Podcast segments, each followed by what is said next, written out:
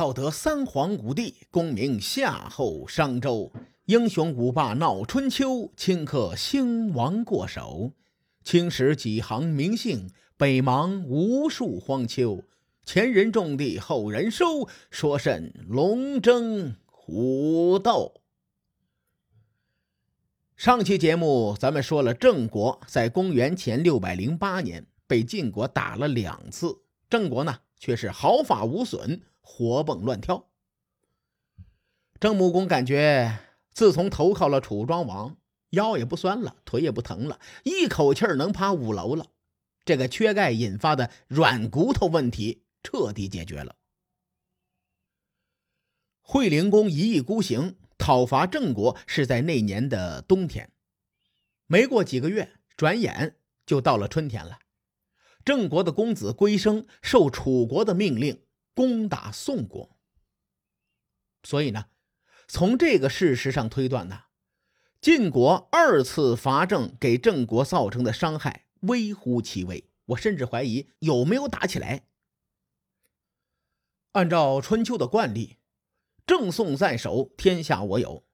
楚庄王想要称霸天下，必须要拿下宋国，所以呢，郑宋两国之间打了一场代理人战争。郑公子归生代表楚庄王上阵杀敌，这件事呢，绝对不是我拍脑门意淫出来的啊！《左传》记载，宣公二年春，郑公子归生受命于楚，伐宋。你看这事儿啊，史书上写的清清楚楚的。宋国当时就怒了，心说：楚国打我，我也就认了；你个二五仔郑国也有脸打我，谁给你的自信呢？于是呢，宋国派大夫华元和乐旅率军迎敌。这个宋国主将华元很有来头，在这儿呢，咱们先卖个关子，稍后和大伙交代。哎，这个人是谁？当年的二月十日，两军在宋国境内是一场大战。事实证明啊，有时候做事情要自信一点。郑国大胜，活捉了华元，打死了乐吕，并且缴获了兵车四百六十乘，俘获宋兵三百五十人，其中一百人被割下了左耳。我对史书的这点记录啊是有疑问的。兵车四百六十乘，对应的士兵数量应该在三万人以上，这个规模呢，在春秋时期就算是不小了。可是郑国只俘虏了三百多人，大概百分之一左右的比例，这一点我很疑惑。有一种可能比较合理，就是说呀，当时有这个国人和野人的区别。咱们前几期说过，这俘获的三百多人里都是国人，相当于战争中的高级将领。其他的野人呢，史书上没有做记录。所以出现了战车数量和俘虏数量不对等的情况。《左传》在这记录了宋国失败的原因，总结一下呢，就一句话：一顿羊肉引发的血案。事情的经过是这样的啊，在战争开始之前，华元宰羊肉犒劳士兵，以此呢来鼓舞士气。结果在分羊肉的时候，华元的车夫杨真没有分到。转过天来，当华元站在战车上与郑军交战的时候，杨真说话了，说前天分羊肉的时候是你做主，今天在战车上的进退是我做主。你看这老兄啊，故意就将华元的战车驶入了郑军之中。郑军感动的是泪流满面呐。心说打了这么多年的仗，第一次看到主将送人头的事情。来来来，收下。宋军这边的将士两眼一黑呀，什么情况？刚开局老大就被抓走了，这仗还怎么打呀？于是军心大乱，最终宋军是一败涂地。《左传》在这个地方特地的评价了杨真，论点就五个字：杨真。非人也，用今天的话来说，就是杨真呐，你真不是个人呐。随后，《左传》继续评价说：“杨真以个人一时的私怨，不惜做出祸国殃民的勾当，真是罪大恶极。”郑宋停战之后，宋国用兵车一百乘，良马四百匹，向郑国赎回化缘。列位。当年晋文公重耳在流亡途中，齐国和宋国也只是送了二十辆顶级马车，一共八十匹马。在早些年呐，魏国遭受灭顶之灾之时，齐桓公也不过是送给魏国三十辆兵车。不用多说啊，这个华元的背景一定很强。华元出生于宋国老牌的贵族华家，华家的祖上。当年呢，也是宋国的国君，具体是宋代公。画家出过一个人，大伙都非常熟悉，这个人就是抢了孔父家老婆、弑杀宋商公的华富都。哎，这么一说，各位可能就有印象了啊。这个坑呢，嘿嘿，我也给填上了。华元也是一个历史名人，纵观他的一生。辅佐过宋国四代君臣，而且呢，这个华元在历史上的风评非常的好。宋国毕竟地处四战之地，在那个强敌如林的乱世，宋国面临国破家亡的危机，而华元呢，凭借一己之力为宋国撑起了一片生存的空间。有兴趣的小伙伴啊，可以去查一查，在华元身上有很多的典故。因为节目有时间的主线，我在这儿呢就不展开了。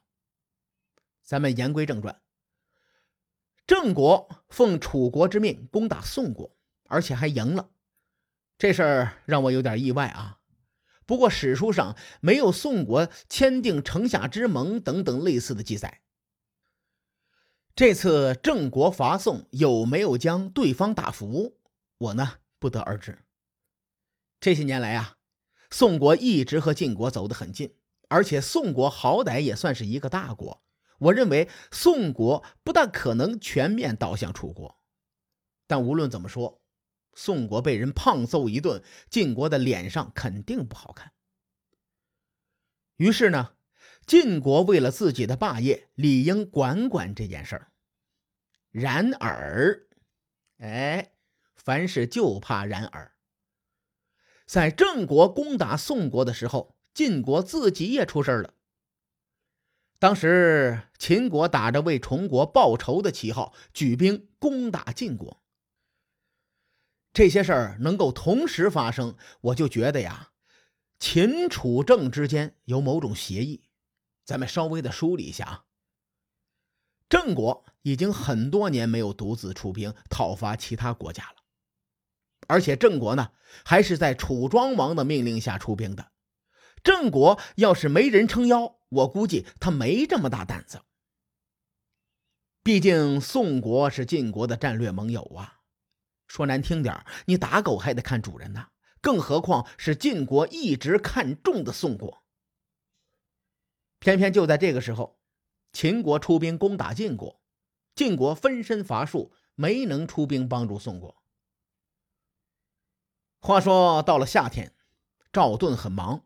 他先是率军对抗秦军，等秦军退兵之后呢，他马不停蹄的与诸侯联军合兵向南开进。不用说呀，这是要报复郑国攻打宋国时结下的梁子。楚国态度非常的坚决，他们立刻派兵驰援郑国。出兵救援的将领是若敖家族的。窦娇，他说了一句很爷们儿的话。他说：“想要得到诸侯们的拥护，就一定要不惧怕困难。”这个原文直译过来的意思啊，我给列位演绎一下啊。其实窦娇就是说，想当老大，那就得扛起点事儿来。我可是比较认可窦娇的观点的，遇事儿就怂的人，他没法当带头大哥。您说呢？相比较之下啊，赵盾的所作所为就有点怂了。当然了，这是我个人的观点，不代表赵盾就是真的怂。哈，我觉得吧，赵盾作为一个权臣，晋襄公去世的公元前六百二十一年到现在公元前六百零八年，他已经在晋国专权了十几年了。但在这些年当中呢，他没有真真正正的和楚国交过手。你比如这个楚穆王横扫中原的时候，晋国挺没作为的。此时赵盾又怂了，他说。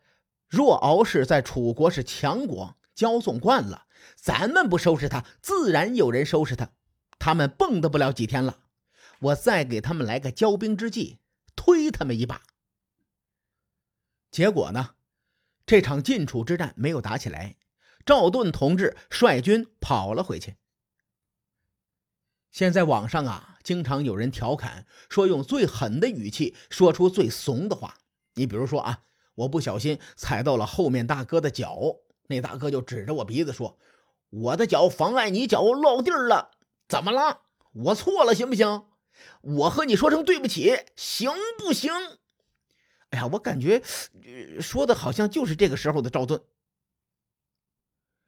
我一直认为呀，赵盾的城府和心机很深，一般这种人呢，都习惯于谋定而后动。